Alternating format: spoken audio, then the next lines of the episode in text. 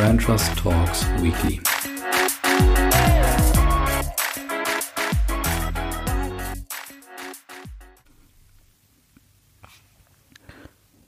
Hallo liebe Hörer, willkommen zurück zu Brand Trust Talks Weekly. Ja, eine neue Woche beleuchtet aus Markenperspektive. Ich habe wieder einige Themen für euch dabei. Es wird heute durchaus touristisch. Ich starte aber gleich nach dem Thema der Woche vor allen Dingen natürlich nochmal mit dem Präsidentenwahlkampf in den USA. Jawohl, los geht's, würde ich sagen. Wir starten mit dem Thema der Woche. Und letzte Woche berichtete ich ja über das Interbrand Ranking und die zentrale Feststellung, dass Abo-Modelle ein zentraler Schlüssel zu einer erfolgreichen Marke oder einer wertvollen Marke sind laut Interbrand. Und bei LinkedIn entstand dazu schon in einigen Teilbereichen eine ganz spannende Diskussion, eben auf Basis meiner Gedanken, da mein ähm, Artikel weitergeteilt wurde, zum Beispiel im Tourismusbereich, ähm, wo dann auch rauskam, dass auch dort offensichtlich zu wenig Abo-Modelle im Umlauf sind. Und ähm, ich sah dann dadurch auch durch die Diskussion nochmal klarer, was ich auch meinte. Das möchte ich nochmal mit euch teilen. Und zwar erstens, sollte man sich natürlich schon aus Geschäftsmodellsicht unbedingt überprüfen und schauen, ob ein Abo im Betrieb, ähm, zum Beispiel bei Bergbahn hatten wir dort in der Diskussion, sinnvoll sind, weil natürlich schafft man dadurch eine Art Bindung, wo der Gast eben öfter kommt, weil er zum Beispiel eine Dauerkarte hat oder ähnliches. Aber eine Beziehung per se entsteht eben daraus noch nicht und das war ja mein entscheidender Punkt. Und deswegen meine zweite Erkenntnis aus der Diskussion bei LinkedIn, um eben echte Beziehungen aufzubauen, braucht es individuelle Mehrwerte für einen Nutzer, um ihn eben auch zum Fan und nicht nur zum Nutzer sozusagen zu machen oder zum Dauernutzer zu machen. Und da braucht es eben Kreativität, gerade in diesen eher alteingesessenen Betrieben und Markenbereichen. Und ein Kommentator hielt dabei eben auch fest, wir können dabei von den digitalen Marken lernen. Und dem habe ich nichts hinzuzufügen. Ja, kommen wir zum ersten Thema der Woche eben und das ist natürlich der Wahlkampf äh, um die Präsidentschaft in den USA, nämlich Trump versus Biden. Und ich mache ja keinen Hehl daraus, das wisst ihr auch, wenn ihr hier zuhört. Und wir haben ja einige Fans, muss ich feststellen, glücklicherweise, dass ich kein Fan vom derzeit aktuellen Präsident bin. Ich wundere mich sogar ehrlich gesagt, wie es überhaupt sein kann, dass äh, irgendjemand von ihm Fan ist, aber naja. Ähm, wenn ihr diese Folge hört, kann es eben auch sein, dass ja wir oder ich oder vielleicht auch nur einige schon erlöst wurden von Donald Trump, weil ich weiß ja nicht, ob ihr sie vor Sonntag hört oder eben danach. Aber obwohl der Wahlausgang nach wie vor offensichtlich unsicher ist, möchte ich gerne mal die finalen Werbespots äh, bzw. die Kommunikationssprache dieser beiden unter die Lupe nehmen und euch dabei auch auf die Theorie der Archetypen mitnehmen. Und da bin ich drauf gekommen, als ich mir das mal angeschaut habe, so die letzten Spots, die jetzt so auf der finalen Strecke nochmal gezeigt wurden. Und beiden da eben ganz, ja, souverän, fast, ja, greismäßig und tattrig, wie man es irgendwie von ihm kennt, aber halt, ja, durchaus eher äh, belehrend, ruhig, souverän, wie gesagt, wie er da sein Video postete und, und dort eben auch zeigt, was seine Zielsetzung ist, wenn er zum Präsident wird.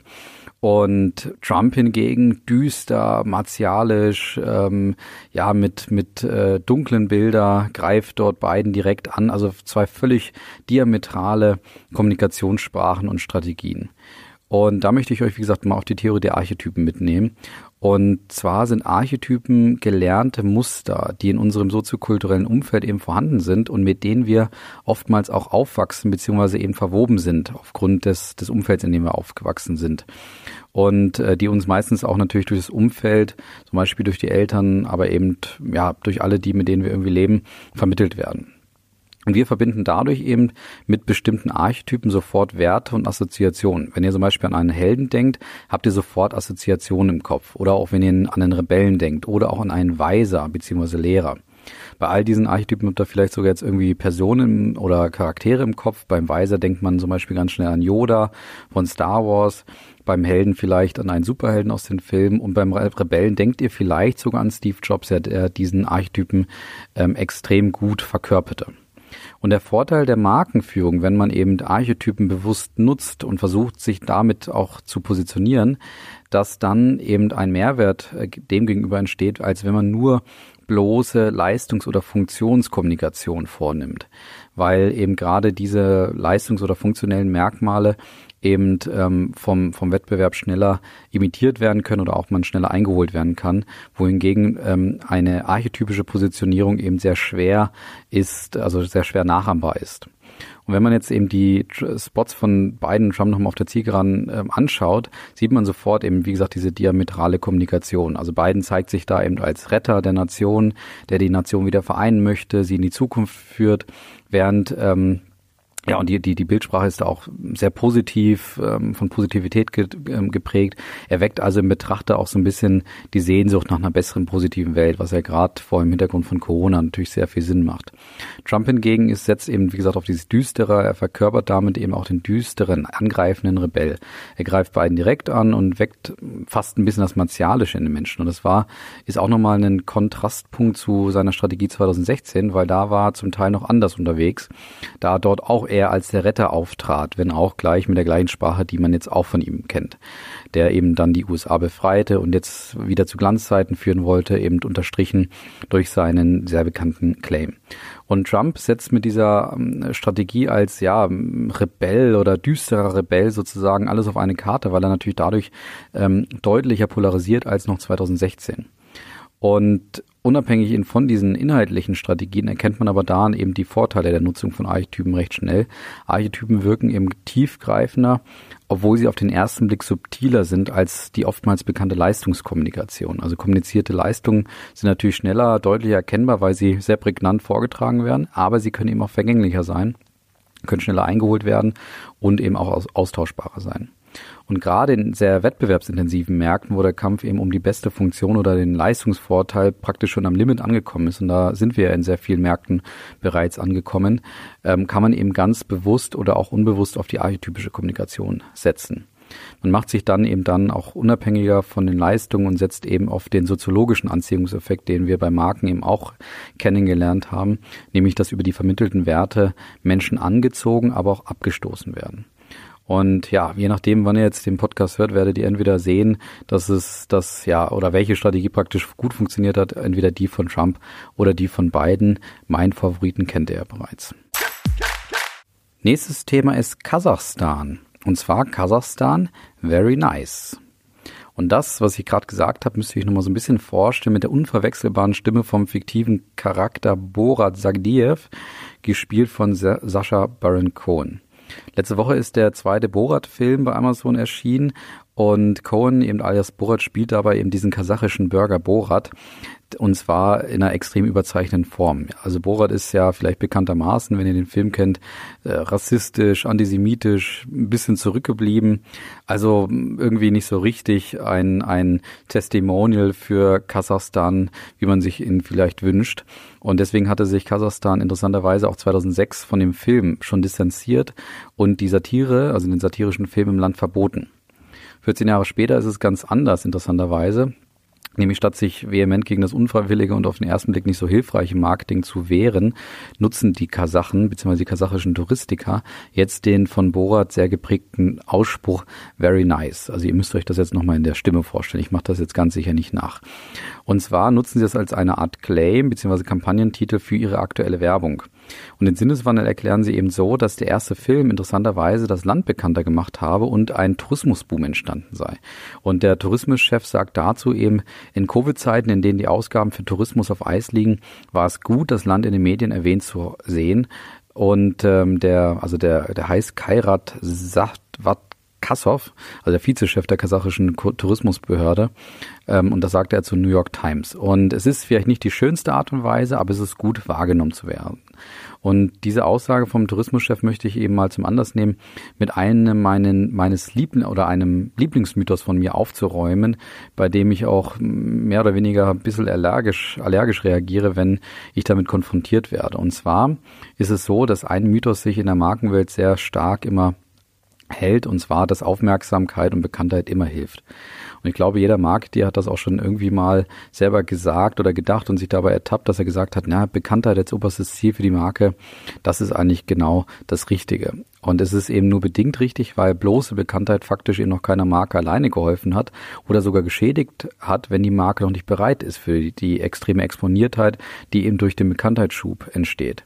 Und auf Kasachstan bezogen kann das eben so äh, interpretiert werden, dass der Tourismuschef vielleicht Glück hatte, dass ähm, sie nach diesem nicht unbedingt gewollten Wachstumsschub durch Borat eben offensichtlich auch tolle Erlebnisse liefern konnten und vor allem, dass die in das Land gesteckten Erwartungen von den Besuchern offensichtlich erfüllt werden konnten. Und dementsprechend haben sie aus der Bekanntheit gleichzeitig eine Art Attraktivität oder Begehrlichkeit gezogen, ähm, wo sie aber wie gesagt Glück hatten, dass sie da die Leistung auch geboten hatten. Ansonsten hätte ihnen dieser Bekanntheitsschub nämlich gar nichts geholfen. Deswegen habe ich mit diesem Mythos nochmal gerne aufgeräumt.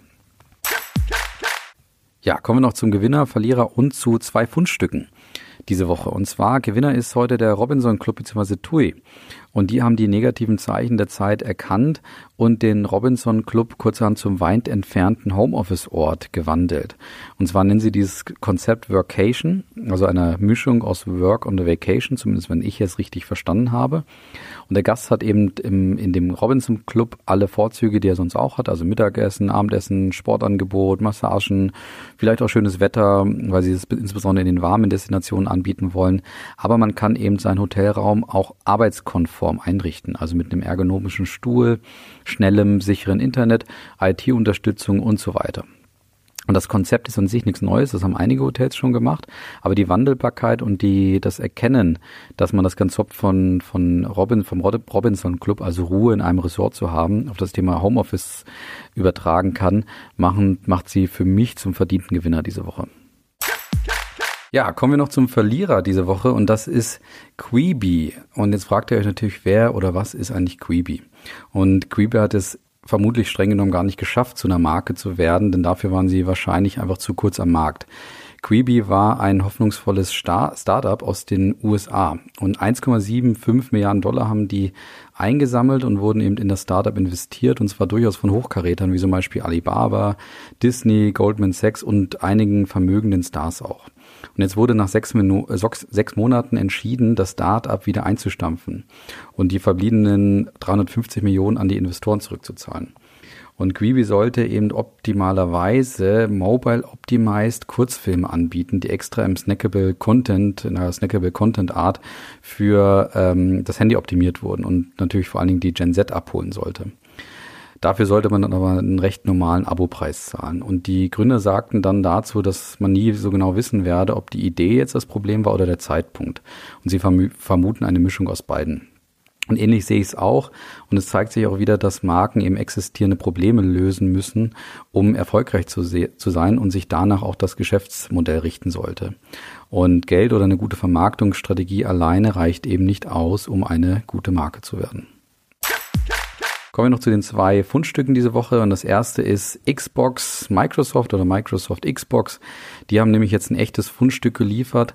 Und zwar hat Microsoft dieser Tage ähm, drei Kühl Kühlschränke ausgeliefert, beziehungsweise zumindest ins Schaufenster gestellt. Und zwar wurde Microsoft, beziehungsweise die Xbox eben mit einem Vorwurf ähm, konfrontiert, dass das Design der Xbox dieser Tage aussehe wie ein Kühlschrank. Und dann hat sich Microsoft eben überlegt, naja, wenn sie diesen Vorwurf bekommen, dann machen wir daraus eine Tugend und entwickeln einfach drei limitierte Kühlschränke im Xbox-Design. Das heißt also, die haben wirklich echte große Kühlschränke entwickelt, die jetzt aussehen wie die Xbox, auch die gleichen Töne machen wie die Xbox, aber eben auch handelsüblich kühlen. Und eine, ein Kühlschrank bekam eine YouTuberin aus den USA, namens iJustine und Snoop Dogg bekam ebenfalls eine, äh, ein Kühlschrank im Xbox-Design geschenkt und ein, ein weiterer Kühlschrank wird jetzt verlost. Das wird sicherlich ein großer Spaß für die Xbox-Fans und ist natürlich von Microsoft ein klasse Werbegag. Einen weiteren Werbegag leistete sich Swatch und zwar ist es so, dass die Uhrenmacher eine limitierte oder eine besondere Uhr, besser gesagt, ähm, gestartet haben und zwar anlässlich der Eröffnung des BER, also des bekannten, sehr bekannten Berliner Flughafens, der jetzt ja ähm, nächste Woche, beziehungsweise am Sonntag wohlgemerkt, offiziell eröffnet wird. Und die Uhr nennen sie Delayed passenderweise und sie positionieren sie als die einzige Uhr, die neun Jahre Verspätung anzeigt. Und das machen sie, indem die Jahreszahlen eben an denen, in denen der BER ursprünglich eröffnet werden sollte, eben durchgestrichen haben und auch sonst natürlich ähm, der BER draufsteht etc. Und Und das ist, interessanterweise soll auch der Store im Flughafen zu Beginn ähm, so ein bisschen anzeigen, dass die Zeit stehen geblieben ist. Nämlich Swatch möchte den Store im Design nachbilden und eröffnen, wie er vor neun Jahren ausgesehen hätte. Also dementsprechend auch ein echtes Fundstück und ein ganz spannender Werbegag. Ähm, und damit ende ich diese Woche und wünsche euch wieder viel Spaß und ein schönes Wochenende und eine gute Woche. Und wir sind ganz gespannt, wie die Präsidentschaftswahl ausgeht. Nächste Woche dann dazu vielleicht mehr. Bis dann. Ciao.